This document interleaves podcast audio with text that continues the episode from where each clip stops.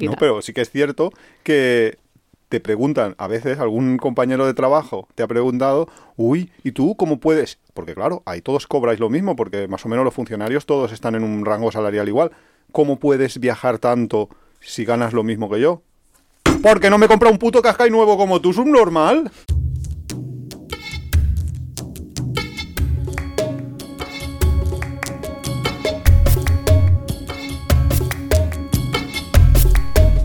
Bienvenidos a Tiempo de Viajes. Somos Iván y Nuria, es el capítulo 31 de esta tercera temporada y hoy... Nuria nos va a dar una masterclass de cómo ahorrar para viajar.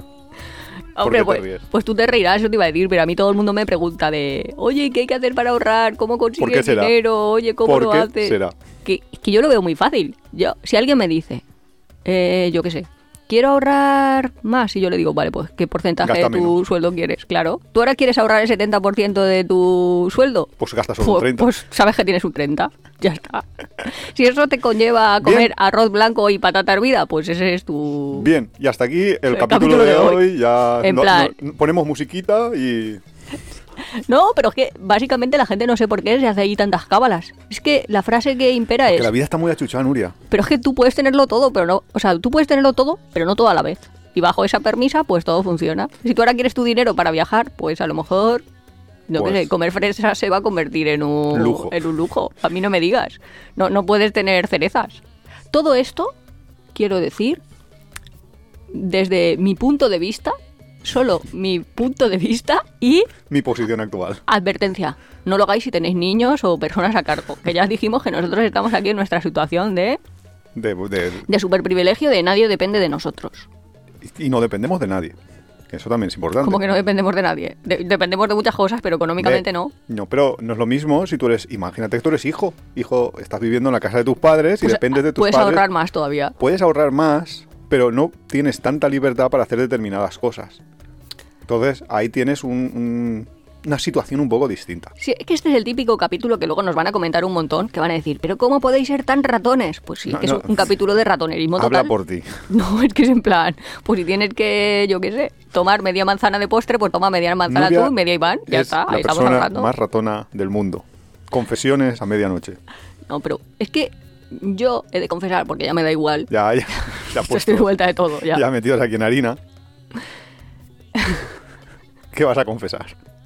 Es que yo tengo un delirio, que es delirio de ruina. O sea, yo estoy convencida de que me voy a arruinar, ¿vale? Y eso, eso es como... Y así de- es. Sí, de, Eso de, de psicólogo. sí, de ese psicólogo, no tiene mucho sentido. Entonces ahí, pues, acumulo hasta niveles, pues, pues, pues de acumulación. Entonces, en ese sentido, la verdad es que si tú piensas que te va a pasar eso, pues ahorrar, lo que se dice ahorrar, ahorrar bastante. Encarna de noche. No, pero a ver, lo que no puedes es tener un coche nuevo, maravilloso, con un leasing de estos, como se llame, y, y pretender ahorrar para viajes. Mm, Estar pagando una hipoteca para una casa y pretender ahorrar para viajes. No sé, es que no puedes tener todo a la vez. Bueno, pero sí que se pueden tener muchas cosas, quiero decir. Eh, al final vivir tienes que vivir en algún sitio y pagar una hipoteca, pues al final o pagas una hipoteca o pagas un alquiler. Obviamente, si puedes, si puedes, entre comillas, si vives con tus padres, pues vas a ahorrar más. Pero al final todo el mundo más o menos adulto que tenga pues una vida independiente está viviendo en algún sitio, no debajo del puente, con lo cual o pagas hipoteca o pagas alquiler. Pero ¿cómo de extremo es el reto? Porque yo estoy lo- yo es que ya en mi vida lo veo como Claro. un reto es ¿cuánto hay que ahorrar? Claro, yo creo que hay que empezar por el principio. Y es por decir que no es lo mismo eh, pensar en ahorrar a un corto plazo que a un medio que a un largo plazo. Si tú piensas en ahorrar para, para, para viajar dentro de unas semanas, pues, a ver, lo que tienes que hacer básicamente es ser un puñetero monje de clausura. O sea, ir a trabajar, a lo- salir a la calle lo mínimo y no gastar en nada. Si la cosa es a medio plazo, en plan unos meses, pues será otra receta. Y si es para unos años, entonces ya podemos empezar a hablar de si es mejor alquilar o, o- o comprar una vivienda. Porque ahí ya te pueden cambiar mucho tus perspectivas. Pero la idea es esa un poco, es mm, depende de cuáles son tus objetivos y no podemos generalizar porque a lo mejor una persona quiere irse a viajar un mes a Tailandia dentro de un año o otra persona quiere irse a dar una vuelta al mundo de cinco años dentro de 10. Con lo Ya, cual o, o es, es distinto el, reto de ahorrar. ya sin, sin... Sin sin fecha de vuelta. en Claro, plan, sin fecha, lo que me aguante el dinero, que entonces es ahorrar lo máximo posible para poder viajar. Claro, luego también está el que tú, mientras estás aquí, también tienes que disfrutar un poco de la vida, porque Ah, no vas a estar eso- 10 años Eso va a depender. ahorrando como monje de ahora. Bueno, pues puedes disfrutar haciendo cosas gratis. Lo que está claro es que para Sí, ahorrar solo pero- hay una variable. Con- o sea, ahorrar para un viaje significa tu objetivo final, si fuera una gincana, es tener más dinero en tu bolsa.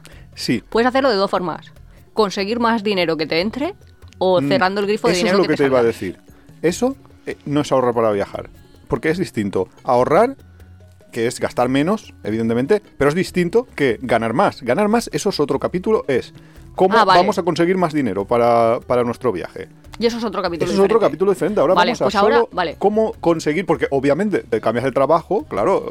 Ahora voy yo a pedirle a mi jefe un aumento de sueldo porque quiero viajar. Mira, jefe, es que dentro de siete meses te voy a dejar ya la empresa porque me voy a viajar durante un año o dos y entonces quería que me subieras el sueldo para ahorrar Vale, un poco va. más. Pues, si no, solo es que no salga menos dinero de tu bolsa, Claro.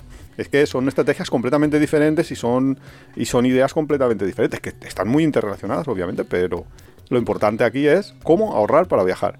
Pues vale, lo primero que tiene que hacer todo el mundo es tener un control súper exhaustivo de cómo sale dinero de su bolsa. Exacto, eso es la base de todo. Y es una cosa que casi todos los viajeros, así que han estado mucho tiempo, Si todos van con la libretita, nosotros nos incluimos. claro. Sí, y no, y no en el momento del viaje, ¿eh? estamos hablando de antes del viaje, o sea, tener como un registro Sí. donde vas apuntando qué me he gastado, en qué me he gastado. Sí, y que acaba siendo un hábito de apunto todo lo que me gasto. Sí. Que nosotros inicialmente lo hacíamos en papel, ahora lo hemos eh, puesto en una app. Hay muchas apps en... Yo prefiero en papel, que no se me perdía nada. De hecho, yo tengo todos mis gastos controlados desde 2002. Que parece así, pero que ya te da para hacer. Casi podía escribir un libro de cómo han variado los gastos de consumo de una persona a lo largo Nuria a de veces me ha sacado dos décadas. Sí, porque es que Iván me dice, no, porque el vuelo costó no sé qué, no sé cuántos. Y yo, a la libreta vas. No. No, no, no, no iba a decir eso. Que a veces me ha sacado tickets de lo que se gastó en su cumpleaños cuando cumplió 15 años y organizó el no sé qué. Y tiene el ticket guardado del Mercadona de hace mm, años.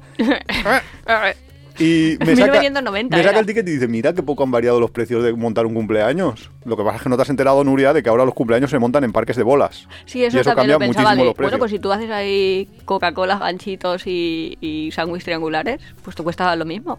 De hecho, es que no, no han subido, las aceitunas no han subido, no sé. El caso, pues primero tener un registro exhaustivo de en qué gastas y después Claro. analizar estos datos, porque no se trata de que tú como un robot vayas ahí apuntando en que te gastas el dinero y con eso vayas a conseguir. por eso me- Siento decirlo, pero no solo por apuntar vas a conseguir gastar menos. Mm, mm, mm.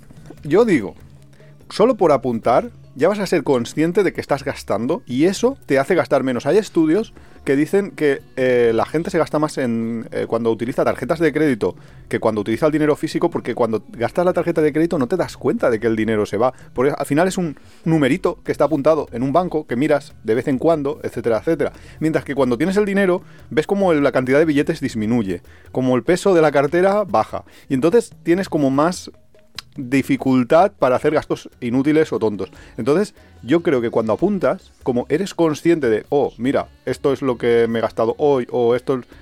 Entonces eh, es cuando ya empiezas también a decir, eh, eh, eh, eh, que me, me voy a contener en el gasto. Sí, de hecho, los frugales más frugales, que yo veo vídeos de esos también, o sea que luego esto es como un club, ¿sabes? De gente que hace ahí competis. Sí, no, de no, bueno, a ver ya, quién gasta menos. Hay gente que ya entra ahí en una espiral autodestructiva, ¿eh? Es que, que hay un, un vídeo, un documental, ah, no me acuerdo cómo se llama, de un tío que, que era ahí, mm, no sé, quería ahí como probar el minimalismo extremo y empieza con cero prendas de ropa, que creo que lo hemos comentado en Sí, este sí, podcast. sí, que es un nórdico, digamos. Sí, vacía la casa completamente, lo deja todo en un trastero y solo podía sacar una cosa al día. Y al final ni siquiera tenía que sacar 100 cosas en 100 días y, al final ni siquiera sacó las 100. O sea, no llegó ni a, ni a acabar los días porque ya no necesitaba más cosas. Que es que hay gente así muy extrema, ¿eh? Bueno, pero es que eso es como la canción del libro de la selva, ¿no?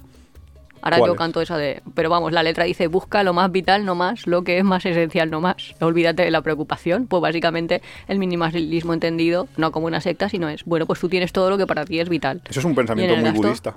Sí, puede ser, pues ya. Para mí es un pensamiento Disney de mi infancia, pero vamos.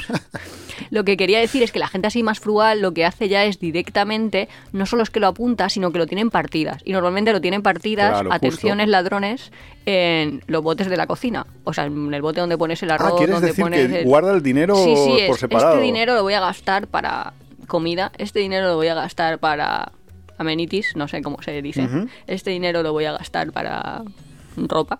Ya que se hace como un presupuesto dividido. Y luego... Pensaba que lo que te referías era que eh, cuando apuntaban estos gastos, como que los mm, Metías- categorizaban. Sí, eso siempre, eh, siempre. Claro, que es que eso hay que hacerlo. Y a mí una de las cosas que Nuria, Nuria dice que le gusta más en papel el apuntar los gastos estos, eh, en electrónico, a mí me gusta porque luego te saca gráficas, te dice, has gastado más aquí, has gastado más allá, y sobre todo te saca una gráfica, que es la que mola mucho cuando estás ahorrando, que es la de cómo han crecido tus ahorros. Entonces, si tú ves que tu línea sube para arriba, pues te motiva. te motiva, te da subidón, mientras que si la ves que se queda estanca o que baja, entonces dices, oh, algo está fallándome aquí. Y, y por a, mí, a mí por eso es por lo que las apps me gustan más que el... Porque imaginaros en papel, tendrías que coger tú y, y dibujarte tú la gráfica. Es una cosa muy loca. O meter los datos en un Excel para luego hacer la gráfica. No, no lo veo. Ya, pero es que si yo le empiezo a contar a la gente todo lo que hago para ahorrar, la gente va a pensar, está loquísima. ¿Para qué quiere eso? O sea, es que, no sé, mi, mi caso no es extrapolable al universo, yo creo. Tu caso no, pero vamos a hablar de generalidades. Luego, si quieres, nos cuentas ya. Pues ya te Lo- digo luego hacemos que los confesiones, hacen confesiones mucho- de Nuria. muchos vídeos de cosas que ya no utilizo. Entonces tú dices, a ver, imaginaros que queréis ahorrar para un viaje. Y tampoco queréis morir de austeridad ni haceros ahí monjas de clausura o monjes budistas. Dices, vale, pues voy a dejar de gastar todo lo que me parece superfluo. Claro. Entonces, dentro de lo más superfluo que creo que todo el mundo metería en esa categoría es si me puedo gastar menos, por ejemplo, en productos de limpieza para mi casa. O sea, si mi casa se queda limpia de otra manera, pues, pues qué bien. Pero Y eso- entonces ahí llegas ahí como a detalles no, no, súper no llegamos en, en eso. ¿No estaríamos ahí como hablando del chocolate del loro? ¿No es... ¿Cuánto puedes... A, a- es- a ver, si tú vas a empezar a, a ahorrar en lejía, ¿cuánto puedes ahorrar en lejía? No, pero a lo mejor un mes? en- No, no, no vas a A ahorrar... lo mejor en detergente, yo qué sé. detergente. Pues no vas a ahorrar mucho, vas a ahorrar unos pocos euros. claro, al mes. Que a ver, que sí que es cierto que luego eh, toda piedra hace, Hace pared. pared. Que todo va sumando y ya, que... pero creo que es lo que a la gente menos le duele. Sí, puede ser, pero lo que más duele a tu bolsillo no es eso. Y por eso yo creo que lo primero que hay que, que establecer es como un plan de ahorro. O sea, antes de empezar a, a ver qué detallitos vas a ahorrar es qué quiero ahorrar, cómo quiero ahorrarlo y a, a qué estoy dispuesto a renunciar, porque antes de, de, de nada hay que pensar que para ahorrar hay que renunciar, porque tú no puedes eh, mantener tu nivel de, de gasto, de... Imagínate, pues yo qué sé, tú eres una persona que todos los días sales ahí al bar y te vas con los amigos y te tomas dos copas. Pues eso no lo puedes mantener si quieres ahorrar. O sí, si tu objetivo de ahorro es mucho menor y puedes por otras partidas, pero eso tienes que pensarlo antes. Entonces lo primero que, que tienes que hacer para hacer un plan de ahorro es fijar un objetivo. ¿Cuál es tu objetivo? Claro, pero el objetivo tiene que ser alcanzable. Claro, es que tiene que ser realista, porque si no te vas a decepcionar enseguida y entonces la liamos. Entonces, ¿cuál sería un objetivo que tú planteas para el episodio?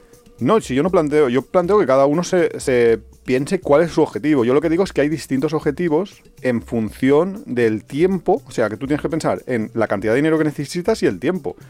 Un año ahorrar 10.000 euros, pues si ganas 30.000 es posible. Si ganas 15.000 es muy, muy, muy Vale, va. difícil. Si hiciera una, una masterclass, todo el mundo tiene que listar qué es lo que quiere y qué es lo que está dispuesto a sacrificar. En este sentido, cuáles son los gastos básicos irrenunciables. Y esa persona ha de ser perfectamente honesta consigo mismo, cada vez que haga una restricción ha de tener muy presente qué es lo que quiere. Y cuando digo muy presente es como los americanos, ¿eh? Que si tú lo que quieres es lo que decía Iván, irte a Tailandia un mes el próximo verano, pues tú te compras un póster, bueno, te lo imprimes que es más barato, con Eso, eso. la playa, te imaginas a ti, que si quieres te pones ahí en Photoshop y si no te recortas una foto al lado, te coges un mapa y siempre que tengas como una restricción, miras exactamente para qué lo estás haciendo. O sea, Que que, tu objetivo lo tengas súper presente. Que eso es un poco en, no sé, hace años, la- yo cuando veía la tele, hace años, había gente que hablaba ahí de las dietas y todo eso y, de, y te decía, en la puerta de la nevera tienes que pegarte una foto de cómo quieres ser Y así cuando vayas a abrir la puerta de la nevera te vas a pensar si vas a comer o no vas a comerte esa tarta que tienes ahí guardada para, para poder así como ir mentalizando. Pues esto es un poco lo mismo, es ir dándote a ti como la ilusión esta de este es mi objetivo y voy a llegar a él y por ello es por lo que estoy renunciando a otra cosa, porque si no es muy duro. Claro, entonces tienes que tener el objetivo claro, visual. La temporalización clara, o sea, no dices quiero ahorrar para un viaje, no, no, no, no, no, no. Bajamos al concreto. Quiero ahorrar para un viaje en agosto de 2024 Porque que si me no, voy a ir no sé dónde. Y te lo pones. Y cuando te lo has puesto, la temporalización va acompañada de su calendario, que también te lo imprimes Claro. de cuántas semanitas te van faltando con Claro. tus cruces que vas tachando. Y sobre todo luego, el presupuesto de cuando tienes que gastarte, que eso claro, es eso importante. está arriba del todo, ese es tu objetivo, tu meta, Claro, eso a es- lo que vas a por lo que corres, quiero decir, por lo que participas en el concurso contra ti mismo de este es mi objetivo. Y luego hay una cosa Y después, Sí. ah, yo iba a decir que el premio tiene que estar perfecto, o sea, te tienes que dar pequeños premios. Pues no puedes, es como correr un maratón, no puedes decir yo es que quiero bajar de las no sé, seis horas mi objetivo, cuatro para otros, pues tienes que tener claro qué pequeños pasos vas dando. En este caso, como es el ahorro, es bastante fácil porque el ahorro simplemente es dinero que metes en tu hucha. Y hay gente que recomienda, a mí eso me da igual, pero la gente como que físicamente lo veas. O sea, que ya tengas una hucha donde Ah, vayas hucha metiendo tú cerdito, ahí. que sí, sí, sí, sí. O sea, proveeros de vuestro cerdito en el que lo vais metiendo. Mucha gente dice que, bueno, que hay gente que está un poco como Iván, que no son tan analógicos como yo, que yo, vamos, tendría ahí una, una caja y lo iría metiendo. eh, directamente se hace una cuenta aparte como una cuenta ahorro. A mí Sí. no sería necesario, solo apuntando en mi cuenta de ahorro cuánto voy incrementando, o sea, ya lo tendría, pero bueno. Pero eso, eh, sí, lo de los pequeños premios, eh, además, esto yo com- por experiencia, yo sé que funciona y que, y que es que hay que hacerlo. Porque yo, por ejemplo, yo me dejé el trabajo, trabajo de asalariado, sí, y me puse a trabajar por mí mismo. Y es verdad que cuando estás pues tú solo en tu habitación y puedes hacer lo que te dé la gana, o te das pequeños premios para cuando consigues tus pequeños objetivos diarios, semanales, etcétera, o si no, va a ser complicado, bastante complicado que sigas a- como tu línea de trabajo para conseguir tu objetivo final. Entonces, sí que es interesante siempre, pues, a lo mejor lo que dice Nuria, pero además eh, ponerse objetivos no solo visual de ver la hucha que se llena, sino decir, vale, hay una determinada cosa que me gusta a mí mucho hacer, yo que sé, imagínate, ir al cine, cualquier cosa así, cada vez que consiga meter mil euros en mi hucha de, de- ¿Del viaje? de viaje, voy a darme el, el lujo de poder ir un día al cine. O voy a poderme dar un pequeño lujo, porque es que si no se te va a hacer muy duro también. Una cosa que tenéis que hacer siempre es, si vosotros estáis ahorrando para un fin, lo tenéis que comunicar a vuestro medio. Quiero decir, socialmente vas a renunciar a cosas. Sí. Bueno, no vas a renunciar a cosas, vas a renunciar a gastos. Y hay cosas que tienen gastos asociados. Entonces, nosotros entendimos, por ejemplo, cuando Iván estaba planeando su vuelta al mundo y él también quería pues, ser autosuficiente, quiero decir, gastar el mismo dinero que era capaz de generar y mientras viajaba era poco, bla, bla. Cuando nosotros le comentamos a los amigos, no, es que estamos ahorrando exactamente para esto, pues a lo mejor entienden que tú no quieras comprar naranjas fuera de temporada cuando estás compartiendo un viaje con ellos, porque si no hay cosas que realmente, y eso nos ha pasado, no se entienden, porque son sacrificios que tú estás haciendo y otra persona lo va a percibir como, ¿qué más te da? Pues si las naranjas te cuestan dos euros y medio el kilo, pero te apetecen naranjas, pues cómprate naranjas. Que, que quiero decir que llevado al, al plano del día a día, es muy importante que todos sepan por qué estás haciendo eso. De la misma forma que ahora, pues lo que os decíamos, que todo el mundo corre, bueno, todo el mundo corre, no, No, todo vamos, el pero mundo, mucha gente solo corre, el 80% de los mayores de 40. sí, pero que mucha gente corre y entiende que hace sacrificios para conseguir una meta que ellos se han propuesto. Y si eso no lo entiendes, pues de pronto que una persona mm, no quiera quedar contigo un domingo porque se quiere ir por ahí correr a lo loco en la montaña, dirás, ¿se le dio la cabeza o qué le está pasando a esta Claro, persona? eso es lo que para yo- no ser interpretado como un Outlander de... O sea, está loco. Eso es a lo que yo le llamo el saber renunciar, decir no. Porque muchas veces te van a decir, ¿eh? ¿Por qué no te vienes a este bar tan guayón, tan hipster que abierto tal? Pues tú tienes que aprender a, a- a decir no y a lo mejor sí que es una buena herramienta el haberlo eh, comentado con tus amigos o, o decirles, mira, no, porque tengo este plan. Claro, mi objetivo este de agosto de ahorrando". 2024 quiero tal cosa. Exacto. También, bueno, luego ya está el tema de bodas, bautizos, ese tipo de cosas. Que vas a Decir re- que no va a ser muy complicado, va a ser muy duro. A no ser que entiendan cuál es tu situación. Claro, pero por eso es quizás muy interesante lo que tú dices de comunicárselo a la familia, en plan, a, a familia y amigos, en plan, eh, yo estoy en este plan, que a lo mejor así hasta consigues que no te inviten, que eso está bastante bien, o que si te invitan que te digan, oye, no tienes que aportar nada porque O puedes aportar de otra esto". manera, porque a lo Claro, mejor puedes trabajo. ayudar, yo que sé, en una boda mismo, pues montas el set de, no sé, me lo estoy inventando, pero montas donde se hacen las fotos y la mesa de dulces y no sé qué, no sé cuánto, lo montas tú Sí, ahí en porque plan además- do it yourself y todo lo que se ahorra el otro, pues es como tu regalo. Quiero decir que también socialmente estamos en una sociedad que impre- o sea, que el capitalismo al final lo ha impregnado todo, entonces asociamos que cualquier intercambio tiene que ser un intercambio monetario y existen otros tipos de intercambios que pueden ser interesantes. Ahora que incluso en las bodas te, te envían, en vez de, o sea, ju- junto con la invitación, te envían ya el número de cuenta, flipas. Que Claro, pero no te digo ya de desarrolla con tus conocidos un banco de tiempo, pero podría ser de, bueno, pues yo te voy a hacer las fotos, o yo te voy a hacer el vídeo, o yo voy a, no sé, lo que tú quieras, voy a entretener a los niños y, no sé, Sí, sí, cada sí. uno en función de sus habilidades hará pues lo que pueda. Tampoco te voy a decir ahora, para, para un viaje, ponte a hacerte payaso en las bodas, que eso habrá gente a la que le funcionará y gente a la que no. Hombre, pero claro, porque la gente no... eh, empieza a pensar cuántas cosas en las que gastas dinero y ahora, entre comillas, entre comillas, vas a empezar a renunciar, pueden ser sustituidas por otras cosas que te dé placer. Lo que está diciendo Iván. Si te invitan, por ejemplo, a un bar hipster a tomar un copazo y te va a costar 12 euros y tú estás en modo ahorro y no puedes salir ah, cada viernes a- ahí, pero dices, pero me gusta estar con mis amigos. Pues de qué forma puedo estar con mis amigos y no gastarme esos 12 euros por copa. Pues les invitas a casa Y jugáis y a hacéis juego. lo mismo, o- pero en casa. Porque os va a salir infinitamente más barato. Claro que básicamente es analizar qué es lo que te gusta de lo que haces. Sí, y cómo, sobre todo, cómo puedes. Que esa es la, la siguiente fase. O sea, primero tienes, yo para mí, tienes que saber decir que no a muchas cosas. Y luego hay cosas que has de hacer siempre, siempre. Y cosas que no has de hacer nunca, nunca. Siempre, siempre. Has de comparar precios y pensar en la alternativa más barata. O sea, tú piensas ahora mismo en genérico, ¿no? En cuánto me voy a. Mira, se me ha roto y no puedo. Es un gasto que. mm, ¿El móvil? que tengo que hacer, por ejemplo, el móvil, porque lo utilizo a diario y porque así me comunico, y bla, bla, bla, y porque todo el mundo hoy en día más o menos necesita un móvil, ¿cuánto me va a costar un móvil que yo necesite? O sea, que no tenga Nada. ahí unos extras que son absolutamente inútiles. Por ejemplo, que tenga una manzana dibujada en la parte de atrás. Eso no me sirve para absolutamente nada más que para decir, oh, me, me he gastado mil euros.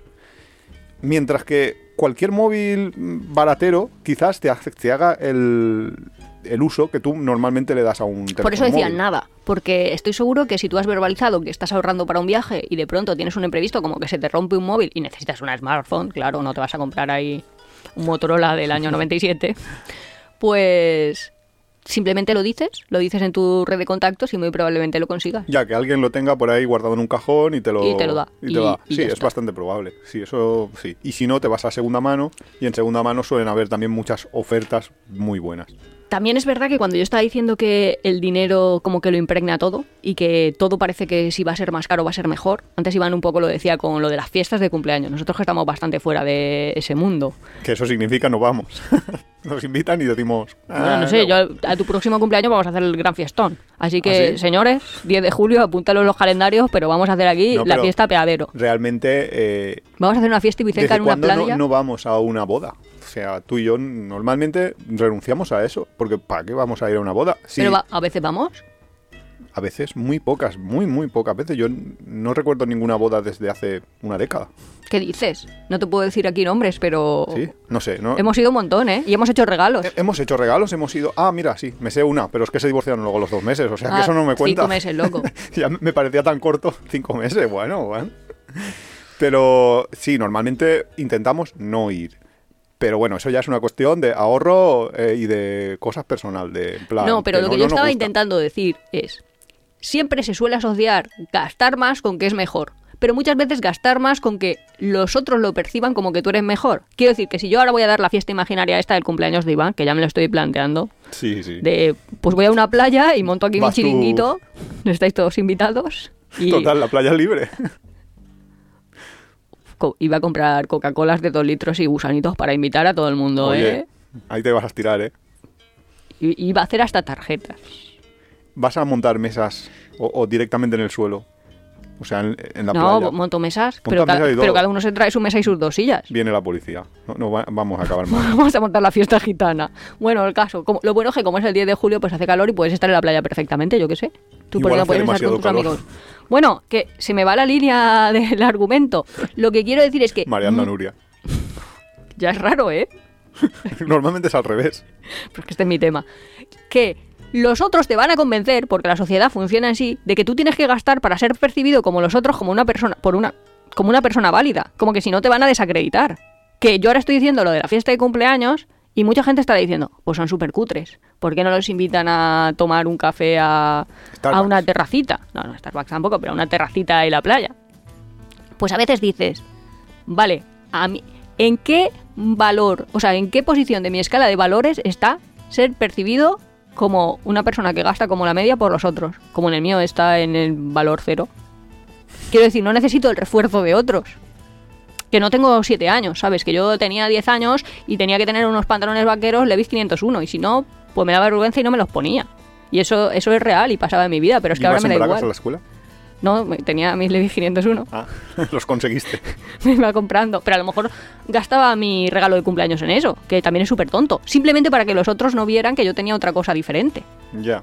Bueno, es que en mi, Sí, sí, en no, mi pero- colegio había uniforme, con lo cual era... Pero eso pasa eh, en adultos, que eso es lo... Pero como ahora yo puedo ser percibida por, con unos pantalones que me dan, o unos pantalones que Y me encuentro, o unos pantalones que me compro en un mercadito, o unos pantalones que me compro en un país del tercer mundo, por así decirlo, comillas, comillas, pues que me da igual. y te la pela. Que es lo que piensen los demás, que eso es lo importante. O sea, que al final eso es un poco lo que, lo que claro, hace cambiar lo que os el quiero decir es, patrón de gasto. si tu objetivo es ahorrar para un viaje y sigues teniendo demasiado apego o demasiada importancia por lo que los otros piensen sobre cómo gastas tú tu dinero, vas a tener Estás un, choque. Estás jodido. Porque obviamente, si no podemos cambiar los ingresos, pues los gastos se van a tener que reducir. Que si no, es que no vas a poder viajar. Claro. Qué triste, ¿eh? No, qué triste no. Simplemente hablas con la gente y dices, que quedamos para ir al cine. Y dices, vale, quedas con ellos, los ves en la puerta, te das media te das una vuelta por el centro comercial y luego vuelves a quedar con ellos. Si es que el rato de la película no se, no se ve, quiero decir, no estás ahí mía. hablando con tus amigos. Madre mía. Y te has ahorrado 9 euros y has dado tres vueltas por ahí. Nivel Nuria, vale. ¿No? Pero antes de llegar al nivel Nuria, hay muchos niveles intermedios. Quiero decir, yo qué sé. Mira, antes estábamos hablando, estaba diciendo yo lo de que pr- primera regla, lo del saber decir que no, el renunciar a determinadas cosas. Segunda, siempre, siempre. Y la tercera es el nunca, nunca. ¿Y el siempre, siempre cuál era? Eh. Siempre comparar precios, Ah, siempre buscar la opción más barata. Luego, si esto entramos en casos en concreto. Y el nunca, nunca es nunca, nunca, absolutamente nunca, si estás pensando en ahorrar. Pero también, esto debería de ser cualquier ¿Aplicable? aplicable a cualquier persona, aunque no esté pensando en ahorrar, es nunca tirar de crédito, nunca tirar de tarjetas de crédito y nunca tirar de préstamos personales. El único tipo de crédito que yo veo medio, mm, ¿qué dices? Vale, puedes admitirse es el hipotecario. Y es solo durante el tiempo que estás ahorrando para tu primera vivienda. Y ya está. Pero todo el resto de créditos básicamente lo que van a hacer es mermar, comerse con comisiones. Claro, van a primero tu libertad completamente porque vas a estar completamente ahogado casi siempre. Pero es que se van a comer tu dinero, se van a comer tus ahorros porque vas a estar pagándole al banco por un determinado producto que has anticipado su compra porque no tenías el dinero para comprarlo. Tienes que ahorrar y luego te lo compras. Es que no sé, me parece tan, tan básico como, o sea, por ejemplo, el ejemplo del iPhone que estábamos hablando antes. No tengo mil euros ahora, pues ahorro, no me los no me puedo comprar un iPhone si no tengo mil euros. Eso los, nuestros abuelos los tenían súper claro. La gente de la posguerra o de la guerra sabía perfectamente que si no se podía comprar esto, pues no se lo compraba. No iba, pedía un dinero con unos intereses prácticamente de usura para que le dieran, para tener ahora el producto y luego tener que pagarlo Claro, ¿cómo al funciona? doble de dinero. ¿Cómo Que funciona es la luego- propaganda? Funciona al revés, por deshabilidad social. Nosotros tenemos un coche que tiene, iba a decir 20 años, pero si es del 2002, pues casi 22. 21 o 22, vale, Ya, 22 imagínate. ya. Y me la pela. Y la gente piensa, pero no eres profesora, ¿por qué tienes este cacharro de coche? Y yo Porque digo, me la pela. porque tengo otras cosas. A ver, yo hice un cursito de ventas que seguro que lo he contado porque lo cuento siempre, que es eh, la frase que decía el chico, y es verdad, es nunca le vas a vender un Rolex a alguien que piense que un reloj sirve para mirar la hora. Si Claro. alguien se va a gastar 30.000, 40.000 euros en un reloj es porque va a pensar que su estatus va o que los otros lo van a percibir como por llevar ese reloj, porque si total para mirar la hora, es que ya te digo, con un móvil que te regala cualquiera ya te está diciendo la hora todo el rato, bueno, o con un Casio, ahora que es la, como la moda, que no sé, con 10 euros tienes relojes que te van a dar la hora. Claro. Y Entonces, en ese sentido, tienes que aprender que para qué quieres las cosas y para qué quieres las cosas que valen dinero. Pero también es verdad que toda la corriente social va al revés, porque le interesa que la gente se vaya gastando el dinero. pues, Lo que dice mi padre, de si todos fueran como Nuria, la sociedad se habría acabado. Y digo, no, no se habría No, acabado, se habría acabado transformado. esta sociedad. Claro, obviamente. Claro. Pero es que justo eso, el ejemplo que tú ponías de, de tus compañeros de trabajo, es que a mí me sorprendía, bueno, me, me hace mucha gracia. Ahora, esto sí que es un haciendo amigos de los guapos. Haciendo amigos. amigos. Pero sí que es cierto que te preguntan, a veces algún compañero de trabajo te ha preguntado, uy, ¿y tú cómo puedes? Porque claro, ahí todos cobráis lo mismo, porque más o menos los funcionarios todos están en un rango salarial igual. ¿Cómo puedes viajar tanto si ganas lo mismo que yo? Porque no me he comprado un puto Cascai nuevo como tú, subnormal. Así de claro. Porque te has comprado un Cascai cuando no lo necesitabas. Entonces, claro que has perdido tu Sí, oportunidad de pero lo que te quiero decir es que si tú a tus padres de sopte de pronto le dices, me voy a comprar un coche y me vale 24.000 euros, te dicen, ah, pues muy bien, pues, Sí, pues lo bueno, normal. es que tus pero ahora dices, voy a hacer un viaje y me cuesta 24.000 euros y te dicen, ¿para qué quieres hacer ese viaje? ¿Pero para qué te vas a gastar ese dinero? No lo ven, Pues si es el mismo ven. dinero, eh, cada uno lo mete en saco donde quiere. Pero también es verdad, yo tengo un, bueno, tenía una tía y siempre lo decía, que decía, como es, son los privilegios de los ricos de cuna. Quiero decir. Que lo decía Explica irónicamente. Eso porque suena un poco raro. Pero es, si tú no tienes dinero, y estoy pensando sobre todo en eso, en, soci- en sociedades más, a lo mejor latinoamericanas o centroamericanas, tienen que demostrar que ya que trabajan, pues cómo han ido ascendiendo en su escala social o algo así. O sea, es muy importante que ser percibido por los otros como persona que gasta dinero. En cambio, cuando tienes dinero, pues si tú dices, no, no me da la gana comprar un pantalón de marca y me compro un pantalón, yo qué sé, del Alcampo, pues te da absolutamente igual, porque no tienes que demostrar nada al otro, y menos demostrar a través de cuáles son tus hábitos de consumo o en qué gastas. Claro, ¿Ha quedado claro más o menos? yo creo que sí. Y además, eso va muy por sociedades, como decía Nuria. A lo mejor en nuestra sociedad, Empieza supongo ya, que, ¿no? que veníamos de, de la posguerra, en un momento de mucha pobreza, de mucha necesidad, y luego eh, se intentó desde, porque además esto no es que sea la sociedad en sí misma, sino muchas veces son las propias instituciones las que provocan un determinado cambio, un determinado eh, movimiento de... Porque necesitan, porque necesitas que la gente se gaste el dinero en vez de que lo ahorre, o, al revés, o necesitas que lo ahorre en vez de que se lo gaste. Entonces, quizás por eso eh, llegamos a, una, a un punto en el que nos incitan a comprar, a no tener ahorros, etcétera, etcétera. Que a mí me sorprendía, por ejemplo, el dato, que ahora luego lo hablamos, de que había, eh, cuando llegó la pandemia, había menos del 50% de los hogares que tuvieran 2.000 euros ahorrados 2000. 2.000 euros ahorrados para hacer frente a imprevistos. O sea que si se quedaban sin trabajo de repente un montón de gente por tema de la pandemia, hubiera habido problemas reales en muchas, en muchas casas, en muchas familias. Pero, por ejemplo, hay otras sociedades donde el ahorro es considerado como un bien. Por ejemplo, en China, eh, que, vamos, si hay algún modelo de, de ahorro que se puede seguir en plan, si quieres seguir un, si quieres hacer a- ahorrar y quieres hacer algo, es lo de los chinos. Tú a veces ves a chinos en España que tienen eh, pues un todo 100, que dices, hostias, en un todo 100 ¿cómo se puede ganar dinero? Pues si ves un chino de un todo 100 que tiene un Howard, es porque ha tenido el dinero físicamente ya. Ya que no, no, No, no lo ha pedido por no va a nunca, se lo- nunca hubiera pedido un préstamo. Porque son sociedades que piensan en, Cuando tengo este dinero, gasto este Claro, dinero. y Y, además, además me marco el objetivo para más. tener este dinero. Sí, y además tienes que tener mucho más dinero del que vale el Howard para comprarte el Howard. El Howard es como un pues algo que puedo permitirme y me apetece. Y en plan, no me va a causar a mí eh, esto un gran problema económico. Seguro que ya tienen, si tienen el Howard, tienen la casa pagada, tienen el negocio local pagado, etcétera, etcétera. Con lo cual, eh, claro, eh, son sociedades Claro, distintas porque tienen modelos distintos. Porque en China no está mal visto el que tú tengas mucho dinero y no te compres un coche o no te compres una casa mejor, o etcétera, etcétera. Te lo compras si puedes, si quieres, pero no, no tienes que demostrar pero nada. a nosotros, ya te digo, era eso de estirar más el brazo que la manga.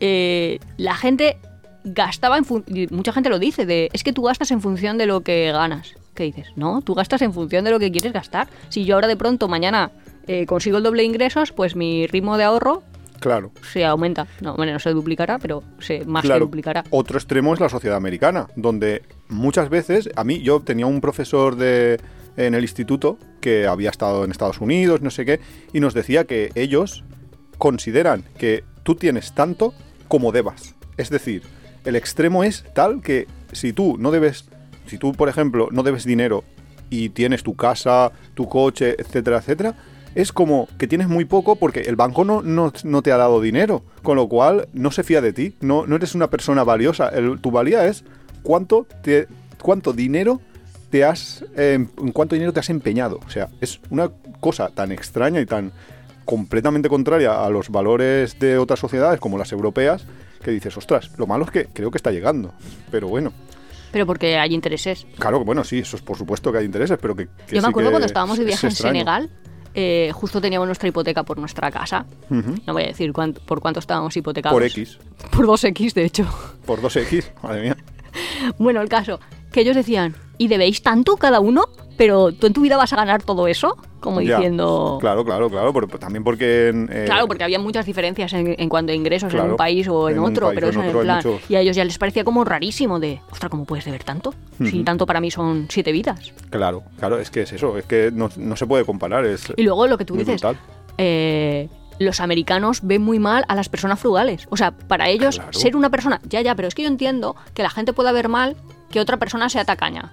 Quiero decir, pues si te invito a comer a mi casa y te doy jamón york del malo, pues entiendo que tú puedas decir que cutre Nuria, por amor de Dios, para una vez Jamón york del malo, mortadela, chope, Bueno, pues chope, vale. saca chope. Que vienen los invitados, saca, Vale, el, chope, eso- saca eh, el mejor chope de la eso, casa. eso lo entiendo los americanos. Si de pronto quedan con un noruego que vive en Estados Unidos y hace ahí una barbacoa cutre, pues yo qué sé, ellos dicen, madre mía, no estamos acostumbrados, ¿vale? Me choca. Pero que el propio noruego, él en su casa haciendo sus cosas, como que lo vean mal, porque no tiene 400.000 cachivaches su hijo y porque le compra un libro en vez de comprarle eso, 37 juguetes que va a mirar 5 minutos, pues es como súper raro. Y los americanos lo hacen, sobre todo. O sea, y estamos diciendo los estadounidenses, bueno, los estadounidenses lo hacen. Sí, De, sí. Tienes que tener 7 millones de juguetes con los que no juegan nunca. No, sí, ¿Por sí, qué? lo- No sé. Las casas de, plan- de los norteamericanos están llenas de trastos, no sé. Ah, yo ponía eso, ¿no? Como que cada persona tenía Sí. 10.000 cachivaches o una cosa No, así no que sé. dices, ¿10.000? Sí, Ostras, 10.000 son sí. muchos uno detrás del otro, ¿eh? es que me lo creo, o sea, cuando ves los las casas de la gente en Estados Unidos. Ah, bueno, pero la dices, "Hostia, de otra trastos que hay aquí". cara de la moneda hacen sus ventas de garaje, que es venden sus cachivaches, que eso Sí, es ahí como dinero, lo que a mí pero, me encanta. Pero también muchas veces y sin uso y tal. Entonces, eh, eso lo bueno es cuando tú te la pela y estás en una sociedad así que puedes comprar de segunda mano un montón de cosas. Que esos son los mercaditos. Que yo eso me, me he dado cuenta eh, que como aquí estamos un poco importando ese modelo, aquí también empieza a pasar y yo también me he dado cuenta de que aquí está pasando eso, el cuando Wallapop empezó y las, las eh, un poco las tiendas estas que las aplicaciones, mira anuncios y tal, de vender de segunda mano. Lo que había era basurilla, o sea, cosas que no, no valían para nada, y últimamente hay cosas que dices, ostras, si esto está casi sin usar, es- estoy casi comprando nuevo a un tercio del precio. Obviamente también hay gente que, que te pide más que nuevo, pero Hombre, eso no lo hemos dicho, pero ahorrar para viajar también puede ser hacerte las cosas en vez de comprarlas hechas. Y en ese sentido, las charity shops y todo esto venden un montón de herramientas, o en el Wallapop, que más que alquilarlas, te vale la pena si te vas a meter a hacer tu. ¿Cómo se dice do yourself en castellano? Eh, Bricolaje. bricolaje, pues que te compre las herramientas en vez de que las alquiles y después las vuelves a vender. Y es que te cuestan cero. Bueno, cero no, pero muy poquito. Puedes, puedes llegar a pagar muy poco. También depende de dónde compres y cómo compres. Pero bueno, si quieres entramos ya en cómo, Cosas que puedes hacer. en cosas concretitas ya de, de ahorro. Venga. Porque, claro, yo lo que te decía antes, cuando hablábamos de, de que si ahorrar en detergente era el chocolate del loro, lo que te decía es el ahorro posible en una cosa que gastas 6 euros al, al mes. Ya. Pues puede ser Es- 6, aunque te gastes cero, ya sería claro, mucho, serán cinco y medio. Es muy, muy, muy, muy, muy ajustado. Pues Sin ahorra en embargo, grandes partidas. ¿Cuáles son las grandes partidas? ¿Combustible? como es- se parecen mucho a las de cuando hablamos de viajar. Una es la de vivienda, que es el alojamiento cuando viajamos, otra es la del coche, que cuando viajamos es transporte en genérico, y la otra es alimentación, que es la misma, eh, cuando viajamos. O sea, esas son las tres grandes partidas No, y que la todo otra el mundo será se gasta, se gasta más dinero al mes. también. Claro, y luego están las actividades. Pero las actividades ya las hemos reducido, sustituido por Bueno, cosas que, que cueste menos. En actividades, lo que pasa es que aquí hay cosas nuevas, como lo que tú decías, pues productos de droguería, etcétera, etcétera, que normalmente cuando estamos de viaje no los vamos a usar, que son... No, en vivienda te refieres, no en actividades. No, eh, No, en actividades es como no, no, no, ir no, a digo, hacer digo remo. que hay más, más partidas que cuando viajamos. Cuando Ah, viajamos vale, no compramos detergente. A lo mejor compramos una pastilla de jabón para llevarla o un algo para ducharnos, pero no, sueles gastar mucho ahí o eso no, es significativo. Sin embargo, aquí pueden llegar a ser significativas determinadas cosas. Pero lo que yo digo es, lo primero que tienes que pensar es en estas partidas más grandes, en estas, en estas cosas que se gastan mucho más, son las que más te van a dar para ahorrar. Te van a permitir ahorrar más. Por ejemplo, en vivienda, si tú vives de alquiler, Búscate un alquiler más barato. un alquiler más barato. Ah, pero ahora eso está un poco difícil, yo creo. Mm, Bueno, pero si, Si es posible, hazlo. posible, hazlo. Tú, o sea, es lo que decíamos, el siempre, siempre, que es comparar. Si tú puedes irte a una habitación y tú dices, vale, ahora vivo en una casa, tengo una vivienda entera para mí, muy bien, estoy muy cómodo, pero a lo mejor me puedo ir y compartir habitación. Ya, pero y, no está hecho para todo el mundo. Por eso es muy importante que tengas claro tu objetivo. y Pero las renuncias a las que estás dispuesto a hacer. Entonces, todo esto, o si tienes O una- al, o al revés. Vete a una casa más grande y subalquila. Con lo cual eres tú el landor, no sé cómo se dice. El, el- El propietario, o sea, el No, tú eres el alquilador Sí, del pero muchas alquilador. veces cuando alquilas Eso en Canadá una veo muchos vivienda, de eso. muchas veces cuando alquilas una vivienda y eso Te impiden que metas gente en habitaciones. Claro, te Mm. impiden el, el meter gente. pues O en que- Canadá mucha gente lo hace eso como método de ahorro. Bueno, pero eso en Se coge España, una casa más grande, en más grande para meter a normalmente en los contratos de alquiler ya te dice que no se puede hacer, con lo cual ya tendrías que preguntarlo específicamente de si lo puedes o no lo puedes hacer porque te va a salir o no rentable. Pues a ver si luego la cagas y encima pierdes dinero. Pero bueno, da igual. El, el tema. eh, en hipotecas también puedes hacerlo, también puedes buscar una hipoteca más barata. También puedes eh, Renegociar tus condiciones. renegociar las condiciones. Siempre tienes alguna opción por ahí y ese prácticamente va a ser seguramente tu mayor gasto, el de la vivienda. Luego tienes seguros de la vivienda, tienes suministros de la vivienda, que a lo mejor no te interesa a lo mejor tener No. un... ¿Cómo? Te iba a decir internet de mucha velocidad o una potencia int- contratada internet, eléctrica. internet o- te va a dar más o menos igual porque los precios... A lo mejor lo que te interesa es cambiarte de compañía porque tienes opciones más baratas. Pero A lo mejor teléfono. lo que te digo, lo que te digo, o teléfono fijo, no te interesa. O Netflix, porque ¿para qué tienes Netflix? Para ver películas, pásate al pirateo, sinceramente. Si estás ahorrando a tope, pásate al pirateo. Te va a costar Que te lo graben tus amigos. Va a ser un poco más ¿Se puede grabar Netflix? se pueden grabar todo. Ah. O sea, en esta vida todo se puede hacer. Pero que quiero decir que al final eh, la, la manera es intentar gast- los gastos fijos, limitarlos al máximo. Y en vivienda es la mayor partida. Electricidad, cámbiate de compañía. Si puedes, o sea, Si puedes si estás de alquiler ya. a lo mejor no puedes porque si te han... Si el alquiler, el contador no está a tu nombre, pues a lo mejor no vas a poder. Eso es lo que te decía, que muchos de los canadienses que se cambian a casas más grandes, se cambian a casas más grandes, en uno de los pisos meten a, a otra persona, ellos continúan viviendo igual, pero han conseguido que su electricidad y su agua y todo sean gastos Se compartidos. divida entre N. Entonces ellos como siguen viviendo igual, pero como que el vecino de arriba ahora les paga la mitad de la luz, la mitad del agua y generalmente no gastan el doble. Ya, Entonces hacen son eso. opciones de ahorro. Eh, Tienes claro. una familia entera que es la tuya y luego al cambio de una persona que es cierto que gasta más, pero al final es una persona y paga la mitad. Claro. Pues todas Que eso esas- nosotros a lo mejor lo vemos rarísimo, pero que ya os digo que otras sociedades lo hacen y es interesante. Claro, que todas esas son opciones en vivienda.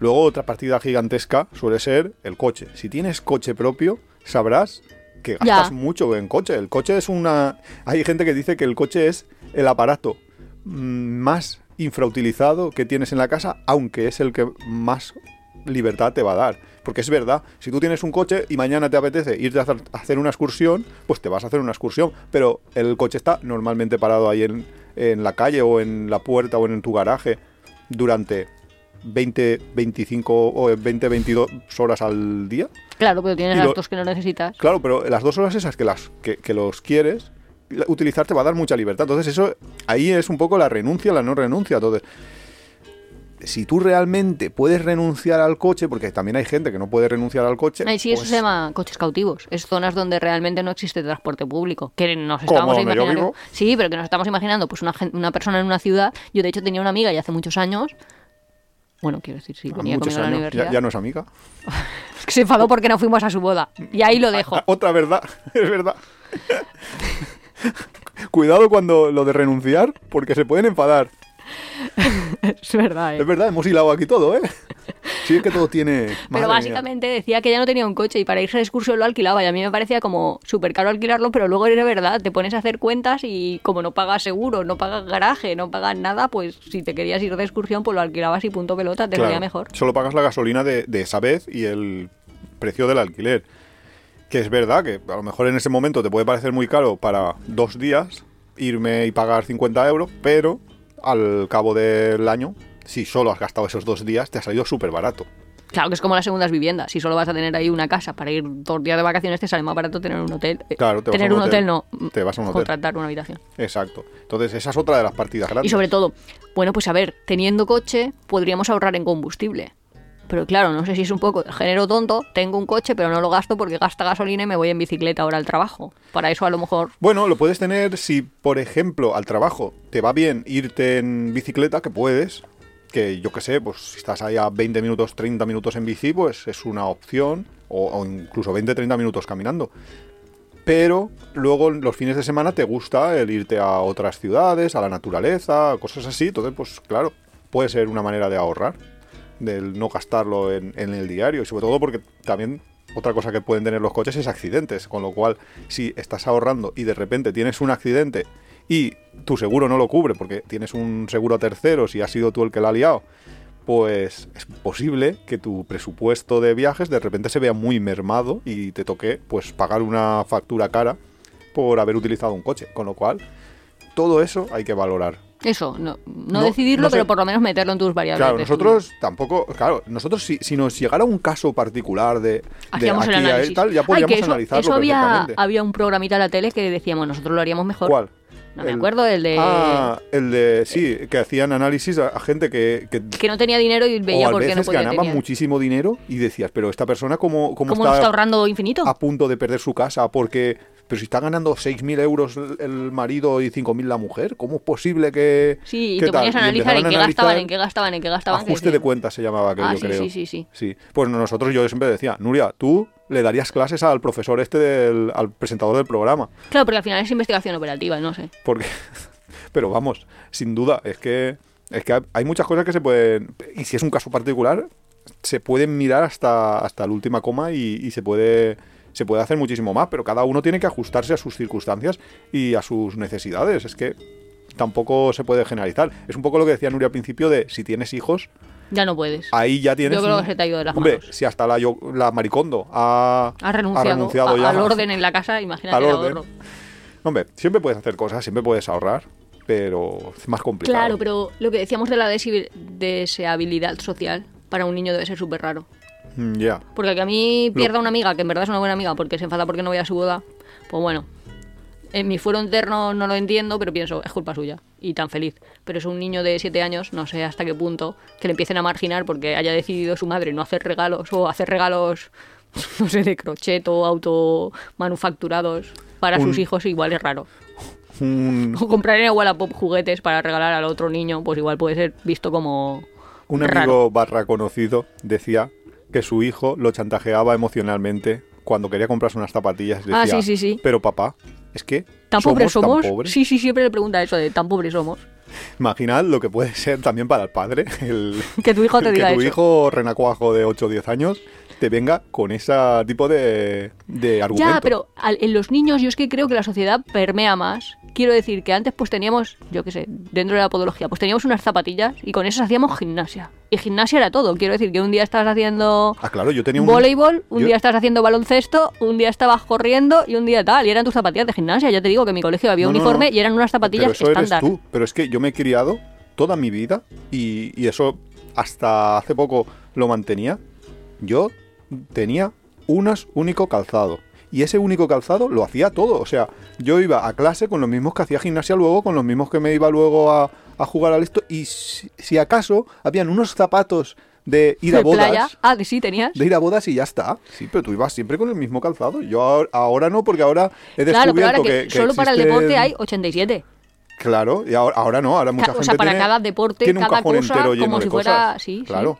Pero vamos. Pero también es verdad que eh, en aquel momento, en, en los, En los 80. 90, 80, 90, un calzado representaba a lo mejor el sueldo de todo un día de una persona trabajadora. Mientras que ahora Hombre, a lo- se han abaratado tanto los costes que te representa a lo mejor solo una sexta parte. Ya.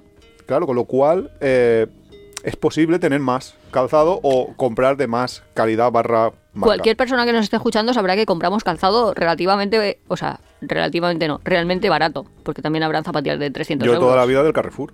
Por eso. No. No es del Alcampo porque nunca he tenido un Alcampo Cerca, que si no. Pero claro, obviamente. Y luego de- hablábamos de partidas de gasto, el otro es de alimentación. En alimentación se pueden hacer cosas, sin duda, pero es más complicado, sí. Y nos están jodiendo últimamente, mucho.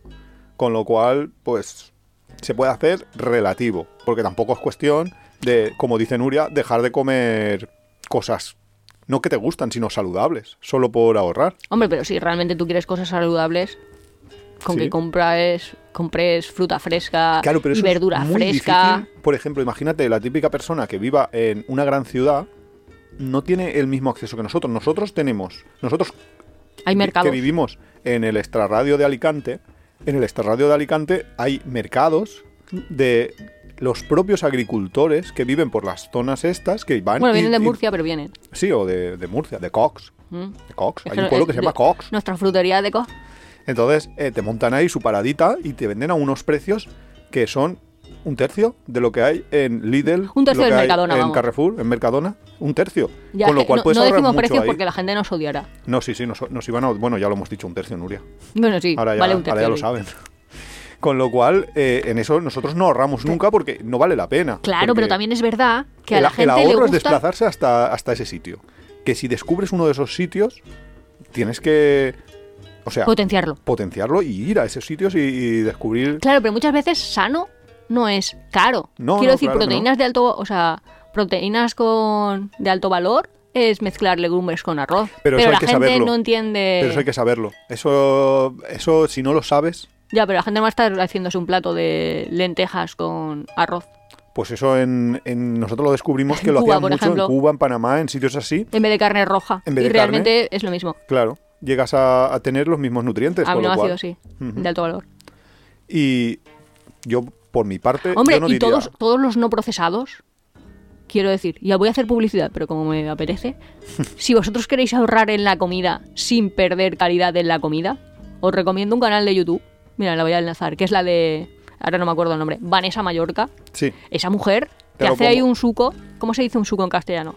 jugo. Un- no, jugo, ¿cómo se va a decir? ¿Una Jugo- salsa? Una salsa. Y empiezas a hacer ahí arroces con tu salsa, tal. Además, ella se marca retos también de comer una semana por 10 euros. Solo la comida de mediodía, obviamente. Tampoco es que la mujer haga milagros. Y. Que es que básicamente es volver a lo que hacían nuestras abuelas. ¿Y por qué? Porque nuestras abuelas manejaban poco dinero. Por lo menos en mi Pondremos- casa. Pondremos el enlace, como siempre, en la entrada de apeadero.es que ponemos por cada capítulo. Y ahí, Y la y ahí verdad es que puede. acceder a, a sus canales. Y no sé si habéis visto o estáis pensando, pero muchos de los que querráis ir de viaje dirán, pero si hemos ahorrado en todo y no hemos ahorrado en ropa. Es que nuestra partida de ropa es nula. Pero nula significa cero patatero. Cuando hemos dicho lo de las zapatillas, ya podíais habernos hecho una idea. Pero vamos, que yo... Especialmente Nuria. No, es que yo nunca compro en tiendas.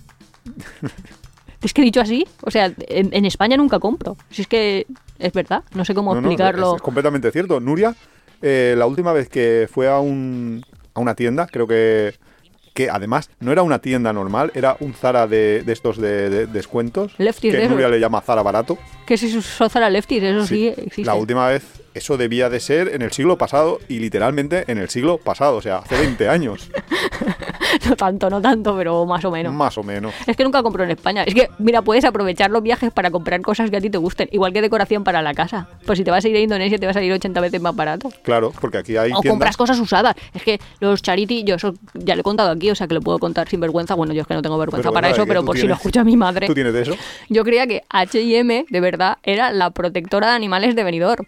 ¿Por qué? Porque hay un mercadito donde vendían y yo me compraba repetidamente ropa y siempre ponía H&M, H&M. Y yo no sabía que eso era una tienda de ropa. Llámame Inculta feliz de la vida, yo qué sé. Y yo creía que eso era, pues, la protectora. Lo de los gatos, vamos. Pues Y así todo. claro. Y después entras como en una como en una espiral ahí, como la gente ya lo sabe, pues la gente te regala ropa. Ya en plan, es que te dan todo. Ah, de, claro, pues claro. bien. Tus amigas cuando... Claro, claro, de esto no me viene, está nuevo, no sé qué, no me lo puedes Yo tengo la... O sea, Iván Nuria, aún Nur- tiene que Nuria comprar. hace la... Y ahora ya técnica. vamos a Polonia, que es una maravilla, su ropa de segunda mano alemana. Sí, pero que, bueno, que la técnica de Nuria básica para vestirse es esa, es comprar en tiendas de segunda mano y compra bastante, ¿eh? O sea, eso también hay que decirlo, que una o dos cosas a la semana nuevas, así que... Es que son mis premiecitos. Claro, es que Nuria es alucinante porque es que es, nunca voy a una tienda, pero todas las semanas visto diferente. Con lo cual es bastante esto y a lo mejor al final del, del año en ropa se ha gastado 50 o, o menos euros. Mi técnica es diferente. Mi técnica es, yo no me compro ropa, yo llevo la misma ropa desde hace 5 años. No, pero lo de Iván es súper interesante porque me suena ahí, no sé si John Bezos o como se llame el de Facebook o tal, mucha gente muy inteligente que hace charlas TED, no solo ellos me refiero, eh, dicen eso, que si tú tienes un armario siempre igual, siempre vas bien. Quiero decir, muchos chicos solo tienen pantalones negros, pantalones vaqueros y camisetas negras, blancas o, o grises y ya está. Y con eso combina todo. Entonces te haces como un mini wardrobe, no sé, un, un armario cápsula eh, con pocas prendas y siempre vas bien. Pues Iván siempre va bien. Y es que tiene tres jerseys literal, tres jerseys, que Porque yo ya le yo digo, no voy a perder otros. tiempo en pensar qué me pongo. Yo directamente Claro. voy, cojo un pantalón y cojo un esto. Y, y así tengo Hombre, y van que variando a lo largo de los años, pero cuando Claro, digo de los lo años es de los años. Claro, es que hay un momento en el que hay que tirar las cosas. Pero yo qué sé, yo me compro un pantalón de primar que me cuesta 13 euros Y a lo feliz. mejor me dura, claro, y tan feliz, y a lo mejor me dura 4 años.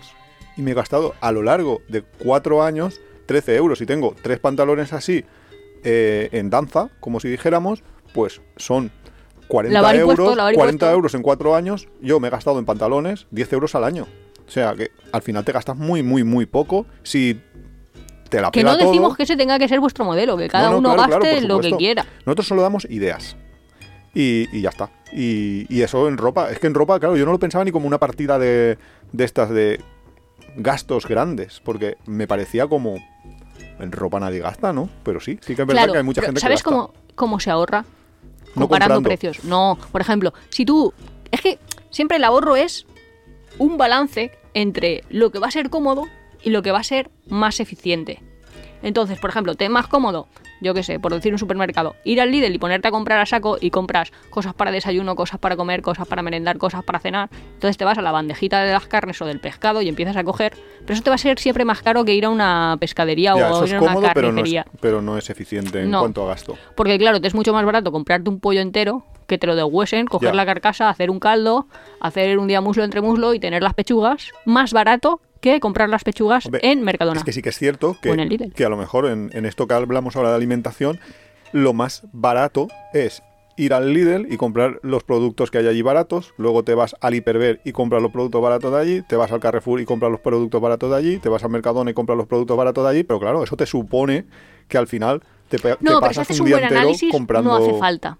Quiero decir, si una persona tiene súper claro cuáles son sus eh, usos, por así decirlo, o si se, es que no sé, si siempre desayuna tarta, coca, o siempre desayuna cereales, o siempre desayuna... Pues ¿Coca? cuando. Coca, ¿Coca? es ¿Todos los días? bizcocho. Ah, pensaba que hablabas de Albert Rivera. Qué tonto que eres. Eso que es un haciendo amigos. ¿Velado? No, va. Pues tú tienes que saber qué es lo que te gusta. Entonces, cuando vayas a un supermercado y está eso de oferta, pues compras a saco. Como tu objetivo es agosto 2024 irte de viaje, pues nosotros compramos, yo qué sé, un suco en el Aldi. Un suco es la cosa esa, la base para todo. Sí, Que sí, básicamente es suco así a todo. tomate con pimiento, calabacín, no sé qué, no sé cuántos en un bote. O conservas. Sí, sí. Mm, Yo qué sé, tomate triturado, no sé. Pues tú compras para puedes comprar para seis meses, no sé, es que también depende si tienes una despensa grande. Claro. Igual que leche, pues si hay leche la que tú gastas y está de oferta, pues te coge 24 cajas. Hombre, importante no tirar, que no se os caduque, pero... Yo no digo nada, pero tenemos exactamente, creo que 24 latas de suco que dice Nuria, que es tomate en conserva con cositas. En el esto porque estaba barato. Entonces salía a la mitad de precio y compramos 24 y ahí Pero y porque yo sé que eso lo voy a gastar en un año. Por supuesto. Claro, claro. Es que yo que sé, haces macarrones y ya tienes, haces fideuá y ya Claro. tienes, haces una paella y también. Que es otro todo. gran consejo de ahorro. Aprovecha las oportunidades, aprovecha Claro, las ofertas. Es que en, en comida solo podríamos hacer aquí una masterclass que a mí Claro, me la ha no, no. hecho Si la, es que esto se podría la extender a- Vanessa Mallorca esta de chica, pues si tú para desayunar comes, hombre, no te voy a decir croissants porque creo que ponerte a hacerme hojaldre ya debe ser un poco nivel, pero bizcochos, Ah. pues, pues, Pues te lo un haces tú bizcocho y ya y no vas a comprarlo hecho, claro. Luego, si vas a comprar huevos y sabes que compras huevos y no se te caducan, pues chica, no compres de 6 en 6, compra 24, que la nevera tiene espacio para 24. Hmm. Eh, que tampoco te digo compra los huevos peores, no. Te digo, cómpralo libre, que camine en el suelo, no sé qué, no sé cuántos, que en verdad sí que se nota. En los huevos, por lo menos, yo sí que noto sabores entre sí, los los huevos malos, cuando los caminan buenos. por el suelo es que están bien. sale el pollito, ¿no? No, pero que pues compra aumentando las cantidades. No sé, es que son los típicos trucos de abuela. No voy a Sí. poner aquí a decir ahí los típicos trucos de abuela, pero... en España lo que no tenemos... Pero, por ejemplo, yo en vez de comprar granola, pues compro cereales por una parte, almendra laminada por otra y, pasas por otra y me lo meto en un bol y lo, lo junto. Vamos, que es que meter tres botes ahí, tri, tri, tri. Y aquí en España lo que no tenemos es lo de los cupones de Estados Unidos. Que eso Ah, ya, bueno, bueno, eso ya es una que maravilla. es una... Hay gente que, que se vuelve loca con eso, que ya lo contamos en el capítulo de los vídeos de Nuria. Eso tiene que Es venir. una locura. Eso Es yo no sé por qué no está viniendo en España ya los cupones de descuento. Pues no sé, a lo mejor lo que viene es los cupones de razonamiento, pero bueno. Y más o menos esto es lo que podemos así, como primer brochazo, porque es que claro, todos analizan que te gastas dinero. puedes meter Ah, bueno, y hasta- luego cosas que no hemos dicho que son súper básicas. Como, si te están cobrando por algo que otro te lo da gratis, vete al gratis. En plan, es si de- tu banco te está cobrando comisiones, habla con tu banco. No, habla con tu banco, no. Vete del banco. Y Lo te que vas a pasa es. Mm. que si tienes una hipoteca, va a ser más complicado el moverte. Pero eso es lo del siempre, siempre. Siempre, siempre, compara y vete al sitio donde. donde o, o el- o compra el producto que menos te vaya a costar. Es que muchas veces el mismo producto en dos tiendas diferentes hay unas diferencias hasta un 10% de, de precio. Que yo tengo, o sea, yo conozco gente que, que se van al corte inglés a comprarlo todo y en el corte inglés no es lo más barato, normalmente. Pero sí que hacen ofertas en el hipercor en el Pero supermercado. claro, claro, o sea que- pero si hay una oferta o si hay un producto que no está en otro sitio, quizás sí que sea el más barato. O sea que comparar siempre es siempre es una cosa positiva.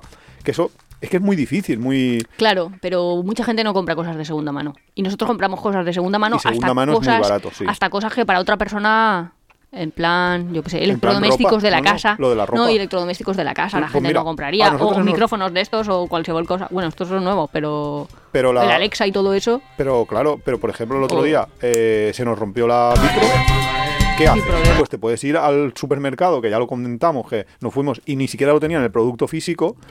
Puedes comprarlo online y que te lo traigan y que sea muy bonito, muy tal, y te gastas 200 euros. Pues nosotros nos compramos un modelo muy superior por 50. ¿Por qué? Porque estaba de segunda mano. ¿Qué problemas ha tenido? Ninguno. ¿Probablemente se rompa dentro de 5 años? Pues quizás, pero es que me da igual, porque el otro se me iba a romper a los 8. O sea, que al final es un poco... También yo creo que romper el miedo, como nosotros lo hemos probado y nos ha funcionado bien, Claro, que a veces funciona mal, ¿eh? También es verdad que a veces fallan las cosas, pero es una de cada N Claro. y, y compensa. Pero eso también pasa con comprando nuevo. Quiero decir que tú te puedes comprar una lavadora Fanusi, yo que sé, me estoy inventando una marca y que te salga medio mal y no te Sí, sí, sí, funcione. O claro. También, no sé, también es verdad que nosotros vivimos en una zona como de playa y mucha gente vende cosas. Que a lo mejor otras personas que Buah, nos están escuchando en, en- otras situaciones Hombre, claro. no venden tantas cosas. ver, sí, a lo mejor en un pueblo si de Albacete sí que es más complicado, claro, pero en que si yo grandes necesito ciudades- una vajilla para un apartamento de alquiler, compro en Wallapop súper fácil porque otro tiene un apartamento de alquiler o se acaba, acaba de comprar uno y ya lo tiene. Que esto de la segunda mano, que tú comentabas que hay gente que, que, pues como que le daría cosa, por ejemplo, eso, una vajilla o algo. Así mi se- madre, por ejemplo, Se pierde muy rápidamente cuando analizas realmente qué es. Cuando tú vas a un hotel. ¿Tú te crees que en un hotel las sábanas te las han comprado específicamente para ti y tú las estás estrenando? O cuando vas a un restaurante, alguien ha comido en esos los platos, ha comido en esos vasos. O sea, yo no te digo que no los higienices, como si los quieres Pues los poner tienes que lavar, sumerg- como si los quieres sumergir en agua y lejía y ya está. Las bacterias no van a estar ahí. Claro, pero es que en un restaurante no te ponen los Claro, platos pero para mucha gente es eso. Tiene como la barrera mental de ¿por qué voy a comprar de segunda mano si puedo permitírmelo? Porque realmente el ahorro, y eso lo tengo que decir, son muchos pocos. Quiero decir que te vas a ahorrar 20 euros de aquí, 25 euros de allí, 30 de allí. Menos en las grandes partidas que hablábamos, que si consigues a lo mejor que tu hipoteca cambiarla a, un tipo de un 1% menos, consigues 100 de repente. Ya. Que eso es bastante. Sí, pero que Por eso son las primeras cosas a las que tienes que atacar y Pero las mucha primeras que gente tienes que cuando pensar. empieza a pensar esto, por eso os digo que lo verbalicéis y lo habléis, te va a decir, pero ¿qué necesidad hay? Sí, no, no, sí, sí. La, o la- va a haber una incluso gran barreras mentales que tenéis que pensar de, ¿esto lo hago porque yo lo he decidido o porque ha habido una propaganda detrás? Quiero decir, estamos gastando un jabón para lavar los platos, Fairy, porque nosotros hemos decidido que queremos ese porque es el mejor de todos los que hemos probado, o ni siquiera le hemos dado una oportunidad a otro para probarlo. Y lo mismo, yo qué sé, quien dice eso, dice con yogures, dice con no sé qué, que muchas veces probaréis, que ya os digo, que yo pruebo con los huevos y luego no quiero otro huevo más barato porque me gustan los que me gustan. Pues estupendo. Eso no es un gasto prescindible o un gasto sustituible. Eso es un esencial y no voy a bajar mi calidad para irme de viaje. Y yo creo que con esto tenemos las pinceladas. Luego ya entrar en cada capítulo ya es un mundo y... Hombre, y no hemos entrado en la super mega gran partida, que es como los viajes, las actividades, en el día a día, cómo poder sustituir actividades Bueno, por actividades que son gratis. Pero eso es lo que hemos dicho, el renunciar, ¿no? El decir, Pero no, no. yo no quiero que quede la idea de estoy renunciando, sino lo puedo sustituir. Claro, Quiero pero lo- decir lo, que has a lo dicho, mejor en vez de quedar de- con los amigos en un bar, puedes quedar en tu casa. Sí, pero si te quieres ir un fin de semana, yo que sé, a Pues un lago, a Soria, a hacer no sé qué, Vete no, con la tienda de campaña. justo. Y en vez de alquilarte unas barquitas, te entras con un flotador y unos remos que te llevas de tu casa y te pones a hacer el chorra con tus amigos y a lanzarte y no sé qué, y te lo pasas bien. ¿Qué quiero decir? Que no quiero que se asocie a estoy ahorrando por un viaje por dejo de hacer actividades y soy totalmente infeliz hasta que llegue ese viaje. Entonces sería como infeliz, infeliz, infeliz, infeliz, infeliz, Puntazo. hago una cosa que me gusta, infeliz, infeliz, infeliz, y eso no se puede hacer mantenido en el tiempo. Es simplemente cambia tus hábitos, que es un poco lo que hemos hecho nosotros. Hemos interiorizado hábitos gratis. Claro. De hecho, iba a decir baratos, pero es que al final, si vas pensando, pensando, consigues hábitos gratis. Sí. Y por eso ya, pues mucha gente pues nos pide Consejo. consejo de Nuria, ¿tú cómo harías esto en gratis? Claro. Ya está. Pues creo que eso es todo. No sé, ¿qué pensáis? Dejad en comentarios cualquier idea para ahorrar que a lo mejor aprendemos alguna cosa. Claro que. O si os parece que esto es una puta esto- locura, Que esto que es una locura nuestra de de para qué quieres ahorrar, tú tal. Claro. Yo tengo un vecino que dice eso, de para qué ahorrar si puedo gastar más. Sí, Y sí. decimos, eso es otro capítulo. Nu- Nuestro vecino dice eso, dice yo si necesito a- a ganar dinero, o sea, gastar dinero en alguna cosa extra porque tiene Pues un trabajo viaje, extra. trabajo más y ya está. Y, hostia. Pero eso es otro capítulo, el cómo ganar. Así que, sobre todo, decirnos cómo lo veis. Porque si no, yo entro aquí en mi espiral y me creo que. A ver si estamos locos. Sí, eso, por favor. Hasta la próxima. Hasta la semana que viene.